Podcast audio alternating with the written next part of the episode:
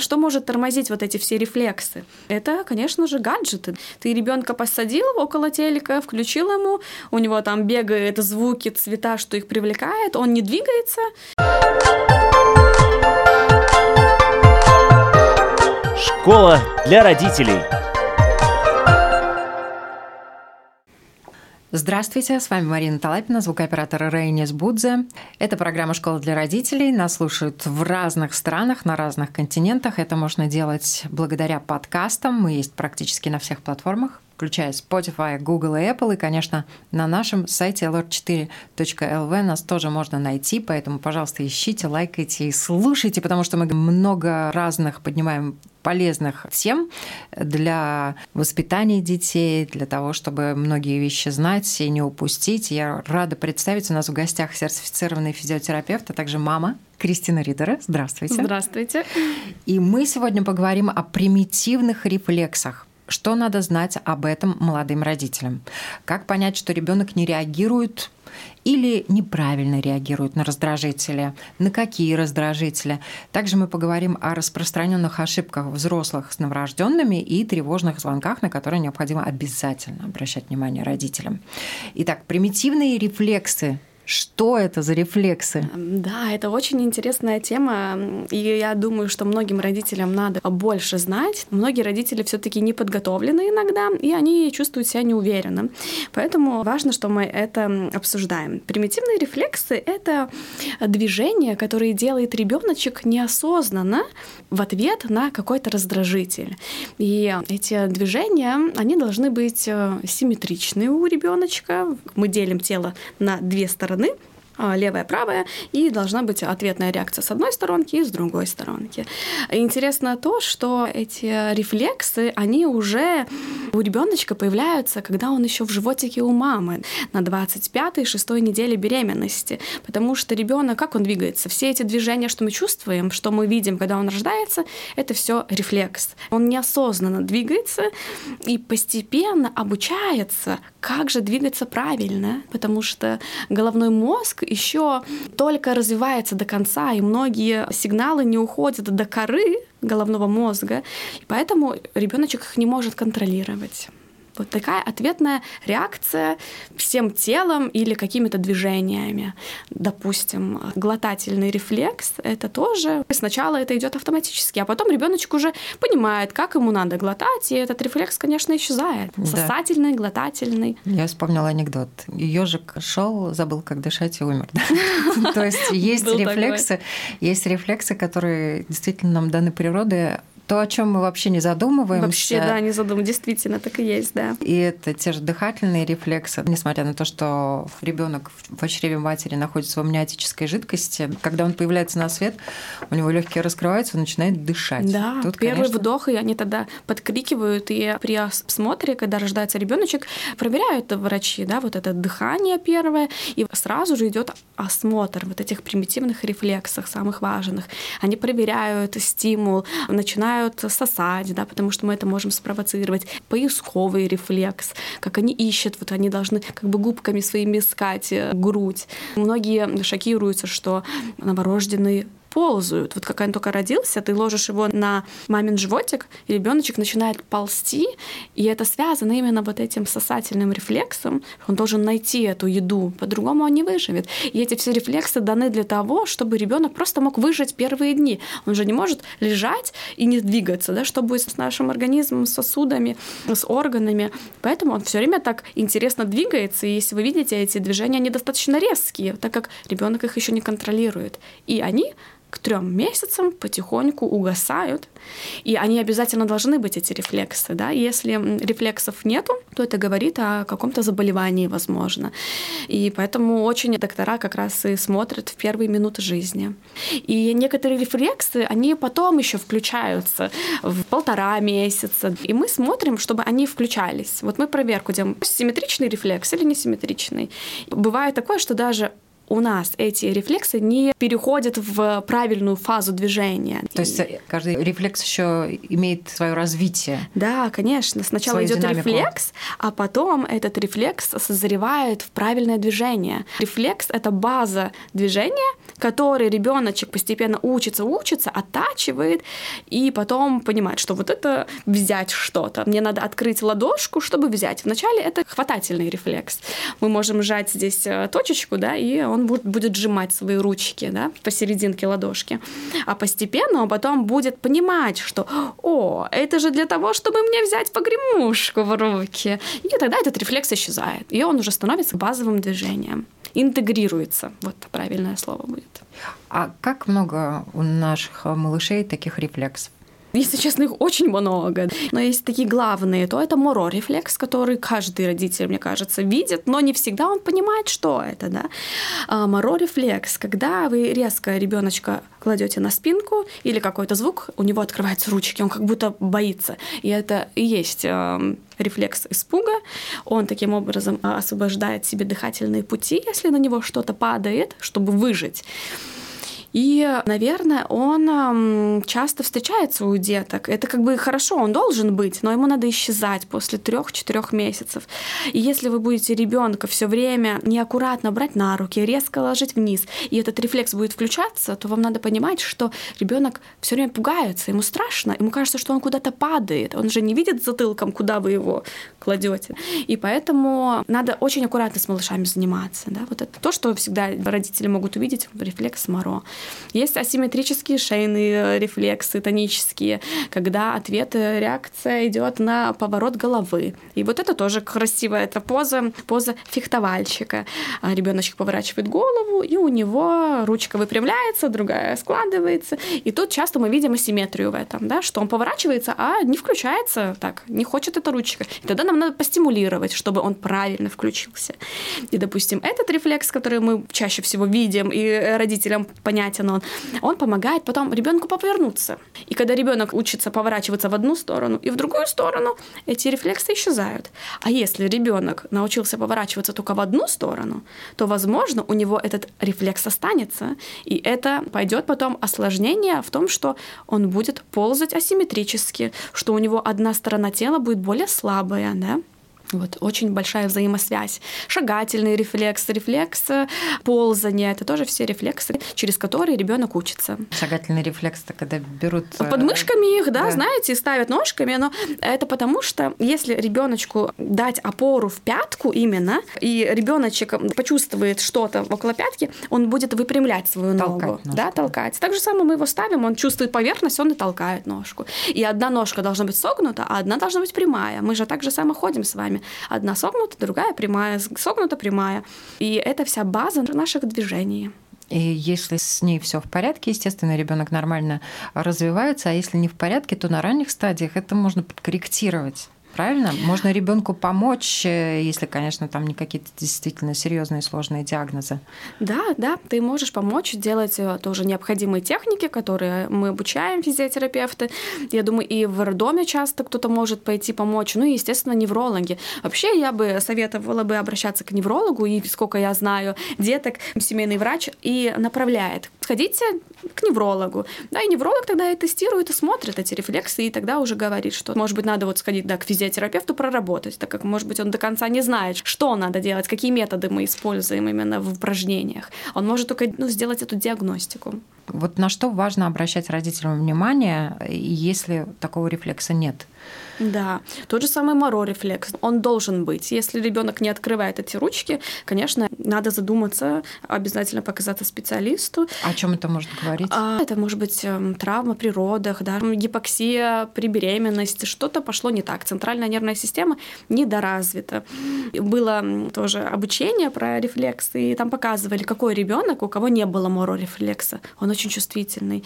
К нему подойдешь сзади, его испугаешь легонечко, у него повышается ритм сердца, дыхание, у него тревога включается. Да? И, конечно, надо делать упражнения, чтобы этот рефлекс потом пришел как бы заново, и потом пошло уже правильная реакция на этот страх. Но если мы возьмем человека, посадим на стул, и кто-то подойдет сзади и стул назад потянет, человек будет как будто падать, у него тоже откроются руки. Наши рефлексы, они как бы и погасают, но когда надо, вот, допустим, тот же самый Моро, он может включиться обратно. То есть мы с нашими рефлексами до конца. До да? конца, да.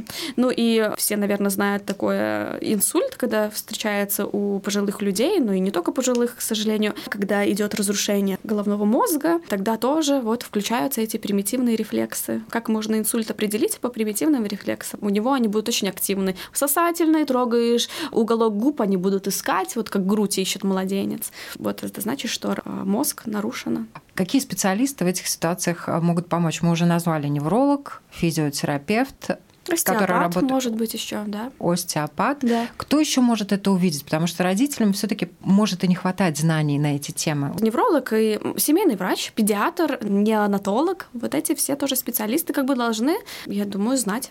Именно вот педиатр, невролог, Физиотерапевты, кто работает с малышами, те могут знать, кто работает с взрослыми, то, может быть, и не могут это знать, если они с этим не работают каждый день. Да? Что может насторожить родителей?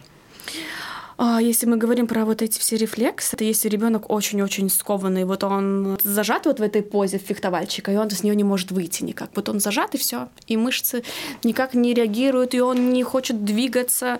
Мы также видим, как может быть какие-то асимметрии в лице, как и у того же самого инсульта. Да? Мы же знаем, что там меняется сразу уголки глаз и губ. Но, опять же, мне кажется, это чаще всего замечают уже сразу же при рождении, если что-то совсем нехорошо. Да? Ну и э, если честно, то часто бывает, что родители действительно не видят вот какие-то рефлексы, поэтому хорошо, когда их отправляют к детскому физиотерапевту, неврологу, и чаще всего все таки там можно показать это все. Вот сейчас э, тоже, к сожалению, у некоторых родителей есть такая тенденция, ну нет, но потом появится. Mm. Мы подождем, э, это очень часто с речью связано, да, но заговорит, mm. ничего страшного. Зубы у всех выросли, у нашего вырастут. Да, да. Но то, что само не пройдет, на что также важно обращать внимание? Если именно с рефлексами говорят, ну вот если вы видите, что у ребеночка все время этот моро-рефлекс, он открывает эти ручки постоянно, и через 4 месяца до сих пор он есть, то, конечно, надо обратиться к специалисту. Наверное, это то, что точно увидят э, родители. Если у них очень-очень стянутые ручки, кулачки, вот все время в кулаках, и прям сильные кулаки, да, тоже это может быть очень сильный этот хватательный рефлекс. Но тут надо еще понять, а может быть, это все-таки мышечный тонус. Поэтому тут родителям сложно понять эту разницу, это тонус или все-таки это повышенный такой рефлекс. Опять, если ребенок крутит голову только в одну сторону, а в другую он не хочет, опять надо понять, а почему это так? Может быть, это рефлекс, может быть, это опять мышечный тонус. Но тут очень сложная эта диагностика, поэтому, возможно, и мало специалистов, кто с этим работают потому что так дома посмотреть, понять это достаточно все-таки сложно будет. Вот самим диагностику эту сделать. И тут важный момент. Естественно, чем раньше поймали проблему, тем легче решить. Угу. Если родители хотят проверить малыша, вообще легко найти у нас в Латвии такого специалиста? Я и думаю, быстро все... можно попасть? Все зависит, наверное, да, от какие очереди, насколько тот специалист востребован. Но первое, что вот педиатр ваш, всегда вы идите к нему, к педиатру, и педиатр должен сказать, и вы всегда расскажите педиатру, что вот я вижу то и то, мне это как бы настораживает, так должно или не должно быть. Вы всегда разговариваете со своим врачом. Может быть, напишите сразу много вопросов, которые вы можете ему задать заранее, а то многие приходят, теряются, забывают, что они хотели спросить, и потом, ой, да. Так что подготовьтесь к походу, чтобы семейный врач посмотрел, и потом уже семейный врач тебя отправляет. Скорее всего, это не быстро, ты можешь найти специалиста, но, да, наша Вена Безгатовая очень хорошая больница, где очень хорошие специалисты, неврологи работают, и можно поискать еще по отзывам хороших врачей. Всегда можно найти. Примитивные рефлексы. Вот как э, быстро, в течение какого времени лучше всего показать ребенка, если родители что-то беспокоят? Да. Ну, понимаете, что некоторые рефлексы, тот же самый асимметрический шейный тонический рефлекс, он только включается в полтора месяца, появляется. У каждого рефлекса есть свой срок, когда он включается, когда он выключается. И это идет весь год. Даже шагательный рефлекс у нас может до трех лет развиваться. Поэтому какие-то такие очень серьезные диагнозы церебральный паралич, он только ставится после после двух-двух с половиной, ближе к трем. Потому что сначала мы можем думать, это просто вот он в рефлексах так, да. Ему сложнее, нервная система развивается немножко помедленней. Поэтому нету такого конкретного весь год, поэтому вы ходите каждый месяц к семейному врачу и проверяетесь, да. Если вам что-то не нравится, кажется, что-то не в порядке, у мамы же очень сильная интуиция развита. Тогда ты обращаешься уже дальше ищешь. В общем, целый год надо следить за своим ребеночком. И есть разные курсы, которые проводят, и про хендлинг, да, где рассказывается, что ребеночек делает в каждый месяц. И ты примерно тогда смотришь по вот этому описанию. Конечно, там нету такого, что ребенок в 4 месяца должен повернуться на животик. Но многие считают, что так, все, 4 месяца нет, он не переворачивается, все плохо. Надо понять, что этот срок достаточно длинный. Он может и в 6 месяцев перевернуться. Что не надо сразу в панику э, падать и переживать. Надо всегда поговорить с специалистом. Некоторые дети, кто-то сначала садится, кто-то сначала встает, и тут тоже у некоторых родителей паника начинается. Да. Ребенок встал, но он еще не сидит. Конечно, это, наверное, был бы неправильный стереотип, если он сначала встал, а потом сел. Это было бы не совсем корректно. Мы бы и такого не хотели бы допустить. Сначала все-таки лучше ему сесть. Но чаще какие-то резонансы бывают насчет четверенек, да, что в 6 месяцев ребенок не стоит в четверенек. О, ужас, какой кошмар. Но он не должен стоять на четвереньках. Даже есть рефлекс, который подтягивает коленки, и, может быть, он рефлекторно стал на четвереньки, так рано кто-то, да, он с четырех месяцев может быть такой рефлекс, что они становятся на четвереньки. Поэтому это очень-очень-очень индивидуально, не стоит сразу переживать. И у нас есть тоже и данные бесплатные, э, можно найти, где целое описание развития ребенка бесплатно, доступно.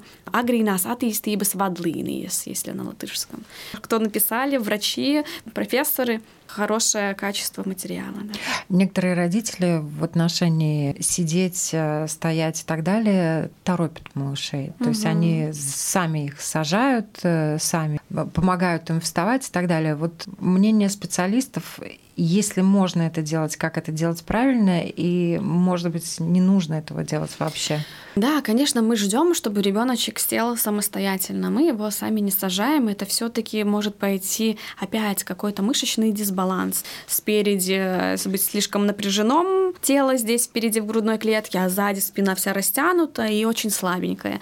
Мы стараемся так не делать. Ждем, когда он сядет. Но если он уже ребеночек около 8 месяцев, 8-9, у него нет вообще никакого интереса, то, что он не сидит, тогда приходят такие малыши, и мы начинаем ему как бы давать понять, как же твое тело может поменяться, что тебе надо чуть-чуть как бы включить мышцы, и ты сядешь, смотри, видишь, как здорово, ты умеешь. И потом они, эти дети с этой информацией, они ее набирают, набирают, это же разные стимулы, да, это разные э, раздражители, что мы с ним делаем. Это мы делаем через игру, это ему интересно. И бывает, что через день-два мне пишет, Кристина, он сел, Кристина, он заполз, ну как здорово, спасибо, да, видите, какой-то порой им толчок тоже нужен. Поэтому у нас есть целая таблица, где мы можем понять, когда он может, когда не может, но спешить, торопить, особенно с ходьбой, да, также есть э, рефлекс, который поднимает наши пальчики ног, и он тоже включается не сразу же при рождении, со временем. И если ребенок слишком рано встанет и начнет ходить, то э, этот рефлекс даже может не пройти, и он будет ходить неправильно, потому что сначала поднимаются пальчики, пальчики пяточки отпускаются ноги, и идет поворот по пяточке. Тут есть много нюансов. Поэтому носки не одеваем ребенку, чтобы когда он начинает вертикализоваться, чтобы была стабильность и раздражитель пятки, чтобы рефлекс включался ходунки. Ой, это вообще кошмар, полный кошмар. Ходунки. Знаете, я видела недавно такой пост классный, когда нужны ходунки. И там нарисовано, что ребенок зачеркнут, и там 80-90 лет старые бабушка с дедушкой. Вот им надо, да, потому что у них уже все суставы э, слабенькие, слабенькие мышцы слабенькие, физические силы мало, вот им надо. А деткам никаких ходунки не надо. Они сами должны развиваться. Когда-то давным-давно, когда только люди начали, эволюция происходить такая, у никого же не было там где-то в джунглях, в пустынях ходунки, и все выжили, и все было хорошо. Надо движение, давать движение. Да, что может тормозить вот эти все рефлексы? Это, конечно же, гаджеты. Ты ребенка посадил около телека, включил ему, у него там бегают звуки, цвета, что их привлекает, он не двигается, конечно, у него может не пройти через эти все фазы. И также же. Это все качели, я думаю, это как Baby Burn такие, куда их сажают, чтобы они сидели. Качалочки. Чтобы, качалочки, чтобы родителям было удобно. Понимаете, ребенок там лежит, и он там свою голову даже не может нормально повернуть, чтобы включился его вот этот рефлекс. Он там не может поворачиваться. Если он не научится поворачиваться, то он и застрянет в этом рефлексе. Ему будет потом сложнее гораздо этому научиться. А если ребенок не ползает на четвереньках, это тоже рефлекс. Почему они не ползают? Это когда родители его часто держат на руках, носят только на руках слинги, эти бэби-берны, коляска, и ребенку негде на полу ползать. Или это какие-то бабушки, которые, ой, там холодно, не надо, не надо, заморозить морозишь детку, будет сопельки, и ребенку нет возможности ползать. И, конечно, у него этот рефлекс не срабатывает. Но позитивно то, что есть упражнения, которые интегрируют рефлексы. И ты потом просто с теми же самыми четвереньками, ты ребенка просишь, когда он уже повзрослее, давай с тобой поползаем на четвереньках. Часто приносят детей. Видно, что, к сожалению, да, переносили на руках. У ребенка много гаджетов. Конечно, бывает, да. И да. какие проблемы у Слабая малышей? спинка очень сидит с круглой спинкой, ему сложненько держать эту спинку. Чаще всего такое. А если это смотреть уже дальше на развитие ребенка, то это появляются уже сколиозы в раннем возрасте. Ребенок не заинтересован вообще ни в чем, ему ничего не хочется делать. Он лентяй такой. А зачем мне делать, если я могу не делать? Если меня возьмут и понесут. Если меня понесут, да. Поэтому, да, надо стараться понимать, что ты его, может быть, в этом возрасте в 8-9 месяцев меньше возьмешь на ручки, скажешь, иди сам, или ползаем, или ползаем вместе, это будет только ему на пользу. Ребенок перед тем, как встать и ходить, должен наползаться. Это тоже такое Было бы базовое. очень хорошо, да. Еще у нас есть же ползание по-пластунски. Это идет от ящериц. Это не рефлекс, это навык, который ребенок учится. Раньше говорили, что ползание по-пластунски не важно, но идут исследования, что они очень важны для пяточек, для таза, для укрепления вот этого всего кора, да, называемого. Но некоторые ползают как раненый партизан. А почему он так ползает? Тут мы смотрим несколько вариантов. Тут нету так, что он задержка в этом рефлексе, он застрял. Тут надо смотреть много вариантов, от чего это может быть, но бывает, что это не интегрированный рефлекс, и поэтому он остался вот в таком положении. Но если мы говорим про вообще рефлексы суммарно, то какие последствия у детей могут да, быть? Они более апатичные, они склонны к лентяйничеству. Если не развит хватательный рефлекс, у него может быть проблема с писанием, сложно держать эту ручку, не хотеть ничего делать. Поэтому важно давать ребенку пластилин, карандаши, краски, максимально все стараться с ним делать. Ну, не в 2-3 месяца, конечно, но когда вот он уже начинает что-то держать. А дети садятся в W-позу коленками. Это тоже может быть неинтегрированные рефлексы. Ну да, что им сложно концентрироваться, даже с, с разговором может быть проблемы, потому что наши пальчики, они очень связаны с разговорами, да, у них моторные я- ядра, ядро, да, находится рядышком пальчики и наш язык, рот, мимические Да, мышцы. Поэтому моторику, мелкую моторику развивая, одевая макарошки на ленточку Да. или на проволочку. Бумажку рвать, им это да, так мы нравится. развиваем на самом деле соседний отдел головного Да, мозга. все верно. И развиваем речь. Мгм. Хотя ребенок, может быть, еще не говорит. Но Да. тем не менее, наверняка сейчас все больше и больше, мне кажется, у родителей э, пополняется список ошибок, которые они допускают. Вы уже начали Мгм. говорить о Мгм. гаджетах. Да, ну вот, у меня есть такой топ номер пять. Давайте я так и расскажу. Давайте. Но начну с новорожденных. Какая ошибка? Именно вот когда ребеночек родился, многие родители боятся его ложить на животик, да, переворачивать на живот. И кто-то говорит даже до сих пор, что не надо ложить на живот, дождем, пока он сам перевернется. Но тут все-таки я не согласна с этим. Все-таки лучше все-таки его ложить на животик, чтобы он тренировал свою шею. Таким образом он тренирует свои повороты головы потихонечку. Если ребеночку сложно, ему, конечно, будет сложно. У него уже очень слабые мышцы. Он весь на вот этих рефлексах. Мышечной силы просто ноль у него.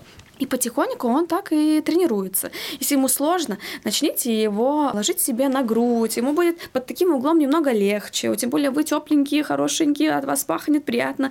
Вы мама или папа, им очень это будет приятно. Особенно на папу, у кого м, Животик. животик, ему это метод кенгуру. Голое тело, кожа-кожа, это вообще прекрасно. Это их очень успокаивает. Ну или же, да, можно использовать и фитбол, вот эти, знаете, мячи для упражнений. Тоже там ему будет полегче легче, мы его держим аккуратненько и его можем немного раскачивать. Надо все-таки ложить их на живот. Это неправильно, что не дают возможность побыть Почувствовать в этой позиции. Это, да. да, и также ребенок он не понимает, что, что он такое, какие его границы его тела. Это мы видим руки, какие у меня длинные пальцы, ноги. А для ребенка это все неизвестно. И через э, такие давления, прикосновения, когда мы его держим, он и понимает, что вот это мое тело, он изучает себя. Так что надо, да. Следующая ошибка — это когда не берут малыша на руки. Но это про новорожденного. Все-таки ребеночка надо брать на руки. У него тоже большой стресс, что происходит, где я, я тут один или не один, и все-таки надо его брать на ручки. Если он просится, мы берем и носим его, он будет чувствовать себе более уверенно, да, что с ним кто-то есть, его оберегают. Так что не стоит говорить, что я возьму его на руки, он привыкнет. Тоже с этим я не соглашусь. И следующая ошибка — это не отвечать на потребности малыша. Да? Если он плачет, некоторые, ничего, поплачут, успокоится. Нет, на плач надо очень-очень внимательно обращать. И если он плачет, все таки его брать на ручки, пытаться со временем понять, почему он плачет. Хочет спать, хочет есть, э, у него что-то болит. Да? И... Памперс. Да, может быть, тот же самый памперс описывает, что, да, что ему не нравится, может быть, что он-то более мокрый, конечно, что-то ему одели, трет, жарко, все может быть. Стараемся все-таки прислушиваться и отвечать, а не закрыться в другой комнате. Периодически, может быть, и можно, если ты совсем неадекватный, и ты думаешь, что ты с этим ребенком можешь что-то сделать плохое, но стараемся все-таки чувствовать малыша и прислушиваться к нему. И э, давать только грудь, все время, когда только заплачет, давать грудь, мы его как бы затыкаем. Давать соску сразу же, когда он плачет, мы его затыкаем. Ему надо проговориться. Это его единственный способ, как он говорит, да. Поэтому стараемся все-таки не игнорировать э, его потребности. Еще ошибки это делать все за малыша, да, все за ребенка. Тут идет у нас на помощь Хенлин, который обучает, как совместно надо развиваться, что не ты сними носок, а пускай сам ребенок снимает носок в те же самые 4 месяца, когда он научился хватать уже, да, в 4-5. Ты ему помогай поворачиваться, а не его поворачивает окрестко. То есть часто мы хотим ему слишком много помогать. Не посади его, когда он сел ровно, сидеть ровной спиной, а посади через бок, чтобы он сам сел в эту позицию.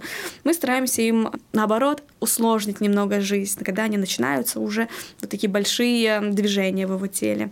Ну и последнее это, мне кажется, родители покупают слишком много всяких дополнительных вещей, как э, девайсы разные, которые стоят достаточно дорого. Надо подумать, надо ли тебе это? Тебе надо вот этот слинг и эрго-сумку, которые вообще не рекомендуют да, одевать малышам, если разбирать эту всю биомеханику. Надо ли эти качельки ему? Лучше, может быть, на что-то другое.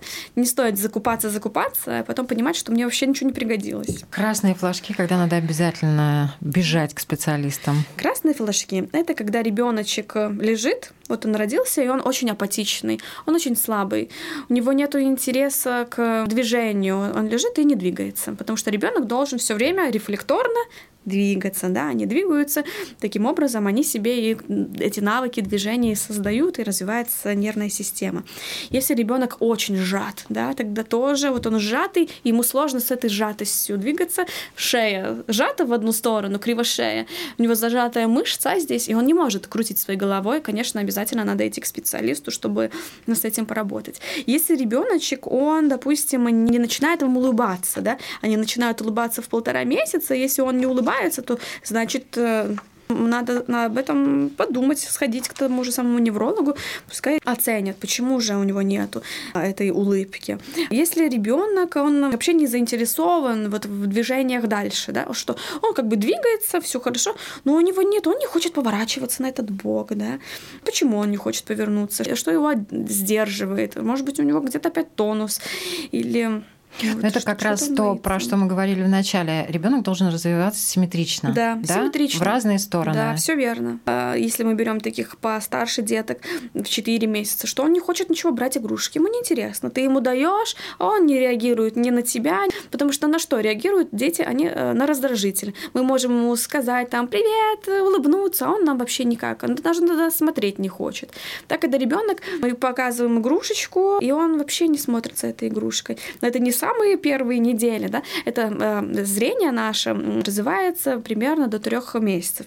Ну и поэтому, да, в месяц мы уже начинаем показывать, как он следит глазками. Ему надо было бы начинать уже хоть немного фиксировать взгляд на что-то, если он не фиксирует взгляд тогда надо тоже обращаться к доктору и говорить, что вам не нравится, и искать причину в этом. А, если ему нет интереса к еде в 6 месяцев, вот он не хочет есть эту еду, вот почему он не хочет? Может быть, это какая-то эмоциональная задержка развития, может быть, это не физически именно, а эмоционально. Почему он отворачивается? Это тоже на это надо обратить внимание. Если у ребенка около года не появляются жесты, что он не показывает пальцем, где ты там, где папа, где мама, потому что первый первые они начинают показывать жестами, где мой нос, глаза, постепенно. Все-таки около годика ребеночек должен начать уже жестикулировать. Если он примерно тоже около года не отзывается на свое имя, ты зовешь его, а он не реагирует на тебя. Но это больше опять про эмоциональное развитие. Если он очень пугливый, ну вот если ты его пришел, и он очень все волнуется, везде очень боится всего-всего-всего, только мама и все, вообще нету никакого интереса. Может быть, тоже надо пообщаться с специалистом, почему такое может быть. Бывает, что да, ты его зовешь, вот если мы про имя, он же слышит, но он просто не реагирует. А почему? Почему он не хочет с тобой общаться в этот момент? Это никому не известно. Ну и а, также порой детки выбирают только одну игрушку или очень странные игрушки, какие-то расчески, мамины дезодоранты, не машинка, не мягкая игрушка, не куколка. И они эти вещи раскладывают вот по порядку, чтобы везде был порядок, чтобы ничего не менялось. Это мы окунаемся в такой аутический спектр, когда детям они очень эмоционально, очень чувствуют, и если что-то лежит не так, он уже сразу будет показывать. Ему идти в садик только по одной дороге, садиться только тут, кушать только здесь, есть только этой рукой, должно быть в это время. Если вы чувствуете, что вот там происходит повторение сценария, все одно и то же самое, то тоже надо задуматься об этом. Спасибо вам большое. Я думаю, что программа очень полезная для молодых родителей. Будьте внимательны к своим детям, любите своих детей. И я напоминаю, на вопрос Латвийского радио 4 сегодня отвечала сертифицированный физиотерапевт, а также мама Кристина Риттера. Спасибо большое, что пришли. Школа для родителей.